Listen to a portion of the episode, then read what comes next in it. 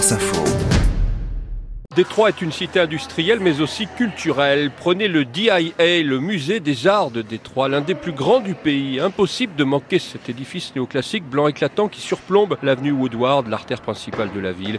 Explique Stéphanie Rodriguez, elle est euh, agent immobilier à Détroit. Le bâtiment a plus d'une centaine d'années, il y a je sais pas combien de galeries, on peut voir du street art, des photographies, des peintures. Ce qui est intéressant avec ce musée, c'est que d'une, il est gratuit si on habite aux alentours et il propose euh, beaucoup d'activités pour les jeunes enfants. Le musée abrite 60 000 œuvres. Après la faillite de Détroit en 2013, les autorités ont bien lorgné sur ces trésors pour remplir les caisses exsangues de la ville.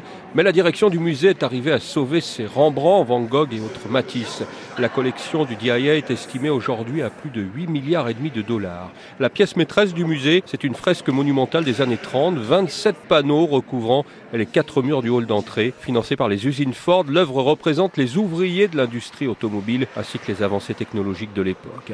L'art a toujours été présent à Détroit, témoigne Antoine Dubauclard. Il est gouverneur au musée d'art de Cranbrook, à une demi-heure de route du centre de Détroit. Je pense qu'on est en temps un peu obscurci par cette industrie automobile qui effectivement qui est géante. Hein. Donc on a des, des, très grandes compagnies comme Ford, euh, historiquement GM et Chrysler. Mais c'est vrai qu'il y a une culture qui est très intéressante du point de vue des arts. Donc que ce soit le, les musées d'art qu'on a ici, mais il y a aussi plein d'autres éléments de culture comme la musique, la musique de Motown et la musique de techno, aussi originaire d'ici. Il y a beaucoup d'autres éléments, je pense, qui sont peu reconnus mondialement, mais ils sont très, très présents ici. La ville de Détroit a aussi connu une culture bohémienne, constate le français, au moment de cette grande faillite de 2013. Quand cette ville en faillite a eu ses problèmes, ça a aussi amené tout un groupe de gens qui sont venus ici pour développer des studios, c'était pas cher, et il y a aussi cette communauté d'artisans qui font des choses. Donc on mélange de l'art avec des artisans et cette culture bohémienne, ça crée des choses très intéressantes. Témoin le projet Heidelberg, un surprenant musée à ciel ouvert au nord-est de Détroit, où face au délaissement de son quartier populaire, l'artiste Tyree Gayton tente de mettre les habitants sur le devant de la scène. La population de Détroit était très très grande dans les années 20, 30, etc. Et a beaucoup chuté. Et donc, dans ces endroits où les bâtiments sont devenus désaffectés, les gens ont pris ça comme des œuvres d'art. Et de rendre ces choses qui pourraient être perçues comme euh, des délabres, de devenir des œuvres artistiques. Par ailleurs, depuis 2017, les autorités de Détroit ont fait revenir dans le centre-ville les théâtres et les stades pour créer de l'animation le soir et le week-end.